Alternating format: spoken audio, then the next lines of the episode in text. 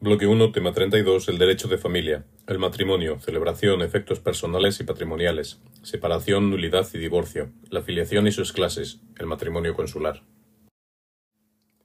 El matrimonio constituye la institución básica dentro del derecho de familia. Esta consiste en la unión estable de dos personas dirigida y ordenada a una plena comunidad de vida.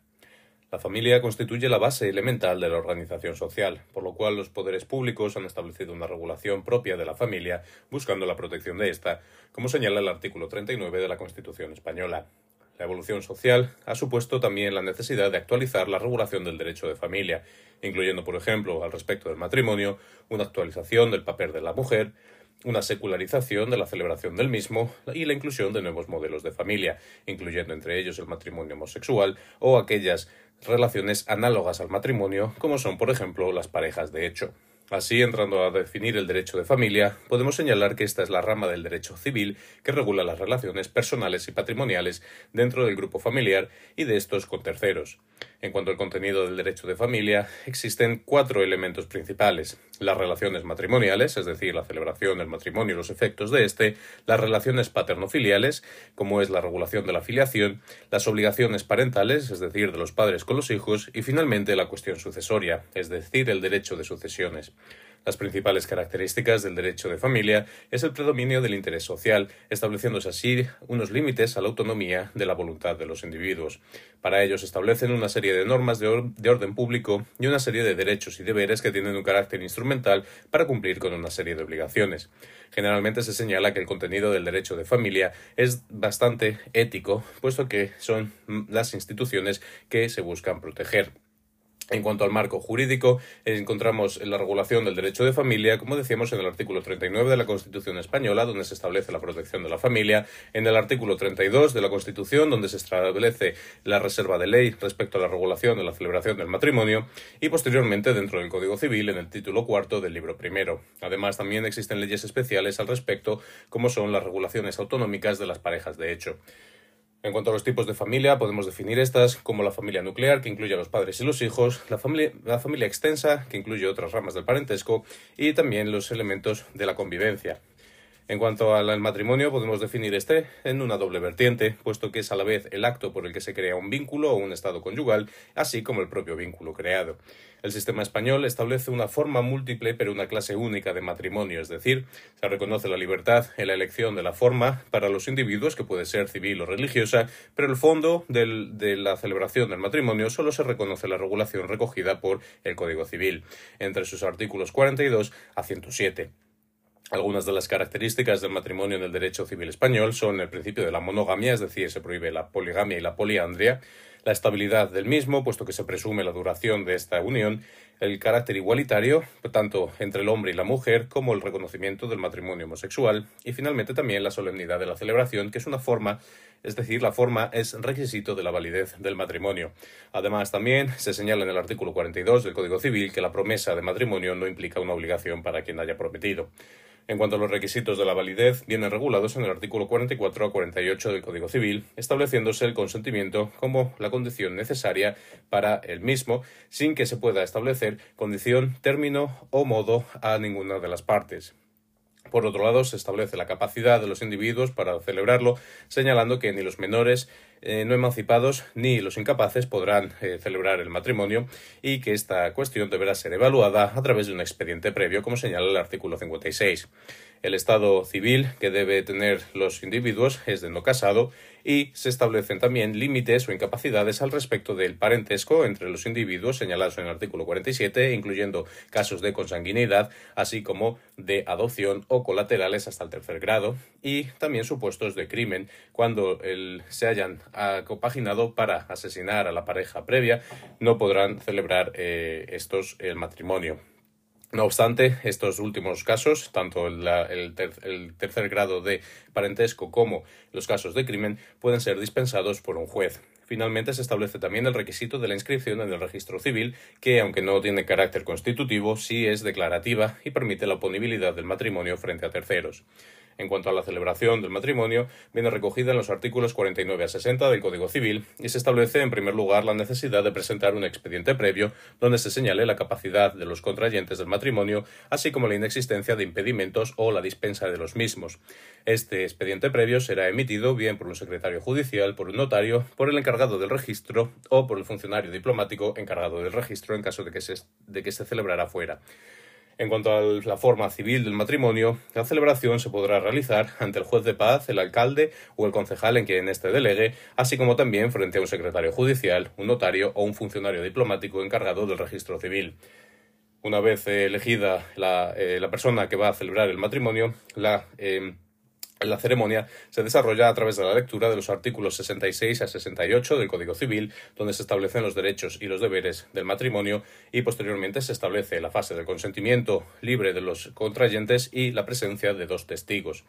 Respecto a la forma religiosa de la celebración, esta producirá efectos civiles si se produce el, el, expediente previo que hemos señalado, el consentimiento libre entre los cónyuges y también la presencia de dos testigos. Se podrá reconocer el matrimonio en forma religiosa cuando lo realicen las iglesias, las confesiones o las comunidades religiosas que estén inscritas en el registro al respecto del ministerio, así como que tengan notorio arraigo en España. Entre ellas podemos señalar, por ejemplo, el matrimonio católico, islámico, evangélico, judío y también el ortodoxo, el musulmán, el, el, los testigos de Jehová o incluso el matrimonio budista. Respecto a tipos especiales de matrimonio, podemos señalar el matrimonio ante peligro de muerte, que tendrá la forma civil y podrá celebrarse ante las mismas personas que el matrimonio civil, pero también se permite la celebración por parte de los oficiales o los jefes militares cuando se encuentren los militares en campaña, o también ante el capitán de la nave o la aeronave en caso de que se celebre en alguno de estos dos eh, sitios. En el caso del matrimonio en peligro de muerte no será necesario el expediente previo, siempre y cuando existan dos testigos y eh, y exista imposibilidad acreditada. En el caso de que el matrimonio por peligro de muerte se celebre debido a una enfermedad, se requerirá expediente médico que lo acredite, salvo que eh, exista una imposibilidad acreditada igualmente. Por otro lado, también existe el conocido como matrimonio secreto, que deberá ser autorizado por el Ministerio de Justicia, el ministro de Justicia, perdón, para su celebración y con causa. En este caso, la inscripción se producirá en el registro central para evitar la publicidad. Por último, también se reconoce la posibilidad de celebrar un matrimonio por poderes, aunque solo lo podrá celebrar por poderes uno de los contrayentes, siendo necesario que el otro esté presencial. En cuanto a los efectos del matrimonio, los podemos diferenciar entre efectos personales y efectos patrimoniales. Los efectos personales vienen regulados en el artículo 66 a 71 del Código Civil y se establece el deber de colaboración y auxilio entre los cónyuges a través del respeto y la ayuda mutua, el deber de actuar en interés de la familia, el deber de convivencia, puesto que se presume que salvo prueba, eh, salvo prueba de contrario, el deber de guardarse fidelidad, aunque actualmente está despenalizado el adulterio, el reparto de las responsabilidades domésticas y la atención familiar, la igualdad en derechos y deberes de los cónyuges y finalmente la prohibición de atribuir automáticamente la representación del uno al otro. Respecto a los efectos patrimoniales, estos vienen regulados en el artículo 1318 1324 del Código Civil, aunque en este punto entra también a regular los derechos forales. Las principales características de los efectos patrimoniales es la libertad de configuración por parte de los cónyuges, quienes podrán celebrar capitulaciones matrimoniales en escritura pública, bien un año antes de la celebración del matrimonio como máximo o en cualquier momento tras la celebración del mismo. Esta escritura deberá estar inscrita en el registro civil y, en caso de que se incluyan eh, bienes e inmuebles, también en el registro de la propiedad. Se establecen, no obstante, unos límites por el Código Civil al respecto de la regulación de los efectos patrimoniales, como es el respeto a la igualdad eh, de derechos de los cónyuges, la obligación común del levantamiento de las cargas del matrimonio y, finalmente, la protección de la vivienda habitual. En cuanto a los tipos de regímenes que se reconocen por el derecho civil, a nivel general, los cónyuges pueden eh, transmitirse tanto eh, bienes como derechos por cualquier título y se establecen como eh, métodos o como sistemas más comunes la sociedad de gananciales, que es la que se aplica por defecto en el derecho civil común, donde se establece un caudal común y por otro lado se reconocen también una serie de bienes privativos a cada uno de los cónyuges. El segundo sistema sería el de separación de bienes, que se aplica por defecto en algunos derechos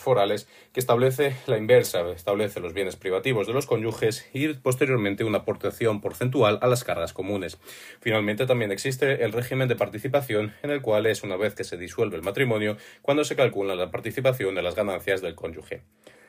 Además de la celebración del matrimonio, también debemos analizar la separación, la nulidad y el divorcio. La separación viene regulada en los artículos 81 a 84 del Código Civil y supone el cese de la convivencia dirigida a la modificación de los derechos y las obligaciones, pero subsiste el vínculo conyugal, bien sea de hecho o de derecho. En cuanto a la celebración de la separación, esta se iniciará por la acción de uno de los cónyuges eh, traspasados, eh, transcurridos mínimo tres meses desde la celebración, salvo las excepciones que se incluyen en el Código Civil, como es la integridad física, moral o libertad sexual del de alguno de los cónyuges o de los hijos. Eh, una vez se presenta la acción para la separación, se deberá presentar también una propuesta de convenio regulador que se aprobará por parte del juez y supondrá el reconocimiento de la separación judicial. La reconciliación también se podrá producir entre los cónyuges volviéndose al, al, al, a la convivencia eh, que puede ser de manera expresa o de manera eh, tácita, ah, retomando la convivencia o inscribiéndola esta en el registro eh, civil. No obstante, no se reconstituirá el régimen de gananciales en caso de que se produzca esta reconciliación y subsistirán las medidas que se hayan impuesto en el convenio regulador al respecto de los hijos. Respecto a la nulidad del matrimonio, está bien regulada en el artículo 73 a 80 del Código Civil y se requiere una declaración judicial de la misma y una, o una resolución eh, por parte de un tribunal eclesiástico si éste ha sido celebrado de manera religiosa. Las causas para la nulidad del matrimonio son, en primer lugar, que se haya celebrado sin consentimiento o que se haya celebrado entre los denominados como indeseables por el artículo 46 y 47. También serán nulos los matrimonios que se hayan producido sin intervención de una autoridad eh, correspondiente, sin testigos, o que se haya producido un error determinante para la prestación del consentimiento. También existe la nulidad en caso de que se haya producido el matrimonio mediante coacción o amenaza o miedo, aunque en este último caso podrá ser convalidado. La acción para declarar la nulidad del matrimonio no tiene caducidad y deberá presentarse bien por el cónyuge, o bien por el Ministerio Fiscal, o bien por los interesados. Finalmente, los efectos de la nulidad suponen la eliminación de la eficacia civil, pero no afecta a la afiliación de los hijos. Por último, respecto al divorcio, este se encuentra regulado en los artículos 85 a 89 del Código Civil y supone la extinción del vínculo matrimonial mediante resolución judicial. La acción se la podrá presentar en cualquiera de los cónyuges si se trata de una acción que no es transferible y no tiene plazo de ejercicio, aunque se establece, al igual que en el caso de la separación, un periodo mínimo de tres meses para su presentación, salvo las excepciones mencionadas. Ah, junto con la acción de divorcio se debe presentar también un convenio regulador que podrá presentarse ante el juez, quien una vez apruebe esta situación eh, se producirá el divorcio. También se podrá eh, presentar la acción de divorcio ante un eh, notario o un secretario judicial cuando ésta se produzca de mutuo acuerdo por los cónyuges y exista un convenio regulador acordado entre los mismos. Una vez aprobado el divorcio, este deberá ser inscrito en el registro civil para que tenga eficacia frente a terceros. En cuanto a los efectos del divorcio, supone el cese de las obligaciones entre los cónyuges, así como la disolución del régimen económico, pero no exime las obligaciones que tengan los padres para con los hijos. Por otro lado, tenemos dentro del derecho de familia la afiliación, que supone la relación que vincula a una persona con sus progenitores y según la cual se rige por el principio de hecho biológico, que es igual a la realidad jurídica. Puede corregirse, no obstante, por la acción de filiación y también se reconoce el principio de investigación dentro del derecho civil español. Los principios que regulan la, filiación son la igualdad entre los hijos que se hayan producido tanto dentro como fuera del matrimonio, el derecho a investigar la paternidad, la veracidad biológica o también la posibilidad de presentar el consentimiento para la filiación y finalmente la protección de los hijos. El contenido de la filiación incluye tanto el derecho a los apellidos como las obligaciones de velar por los hijos y prestarles alimentos, así como los derechos sucesorios, como la legítima o el derecho de la nacionalidad que reconoce el artículo 17.1 del Código Civil. Existen dos clases de eh, filiaciones, la matrimonial y no matrimonial, y por otro lado la de natural, según el hecho biológico, o la adoptiva, según un acto jurídico. Eh, en el cuyo caso es indiferente, puesto que todas tienen los mismos efectos. Por otro lado, como decíamos, existe también la determinación y la prueba de la filiación, que sigue la idea del hecho biológico y para lo cual se establecen una serie de presunciones en el Código Civil, como es que se presumirán hijos del matrimonio todos aquellos que hayan nacido dentro de los 300 días antes de eh, posteriores a la separación eh, del matrimonio o aquellos que se haya producido el nacimiento en los 180 días siguientes a la celebración del matrimonio, se podrá impugnar esta presunción por una declaración formal del padre. Eh, por otro lado, se establece también la necesidad de la inscripción en el registro civil de eh, la eh, filiación, bien sea matrimonial o bien sea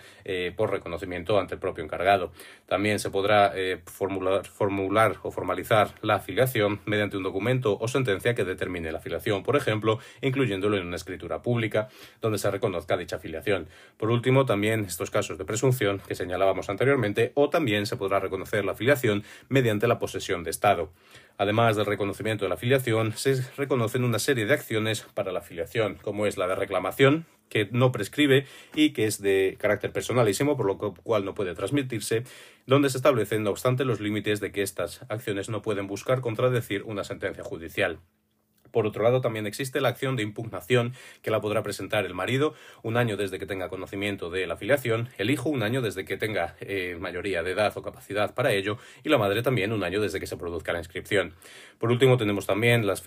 acciones de filiación mixta que incluyen tanto la reclamación como la impugnación y puesto que la reclamación tiene el carácter principal, no tendrá límite de plazo. No obstante, para presentar cualquiera de estas eh, acciones deberá ser necesario presentar un principio de prueba. Por último, también debemos señalar la regulación que existe del matrimonio consular, es decir, cuando éste se celebra mediante la intervención de un funcionario consular eh, para eh, su eh, celebración. Generalmente será el encargado del registro civil quien podrá realizar estos matrimonios consulares. Así se reconoce por el artículo 51 del Código Civil y también de manera indirecta por el Convenio de Viena de 1963. Así, el marco jurídico para la celebración del matrimonio consular viene establecido por el artículo 5.f del Convenio de Viena de 1963, que señala que se podrá celebrar cuando no lo prohíba la ley del Estado de recepción. También el Convenio Europeo de Funciones Consulares de 1967 permite cuando se cumplan los requisitos que mencionaremos a continuación. Por otro lado, el artículo 51.3 del Código Civil establece la capacidad de celebrar matrimonio, pero no la capacidad de celebrar una separación o un divorcio. En cuanto a los requisitos para la celebración del matrimonio consular, se señala que uno de los contrayentes no puede ser eh, nacional del Estado donde se vaya a celebrar y uno de los contrayentes debe ser, sin embargo, nacional del Estado que envía, es decir, en este caso de España. Eh, por otro lado, se señala que la ley personal de los contrayentes no se debe oponer al matrimonio consular y la legislación del Estado de recepción debe permitir o no oponerse a la celebración del, matrimonio consular. Por otro lado, cuando eh, cuando se produzca el matrimonio consular, uno de los cónyuges debe estar inscrito en el registro de matrícula consular de la demarcación consular y se debe tramitar también el expediente previo ante el funcionario del registro civil en el consulado. Por último, la celebración se seguirá en la normativa de la ley española, es decir, la celebración en manera civil, y se procederá a su inscripción en el registro consular. Vemos así cómo el derecho de familia es uno de los, de los puntos más relevantes dentro de la regulación del derecho civil, puesto que limita la voluntad de las partes y se ha ido modificando, actualizarse a los tiempos, incluyendo nuevas formas de matrimonio y la posibilidad de celebrarlo en el extranjero, debido también a la mayor movilidad internacional de los españoles.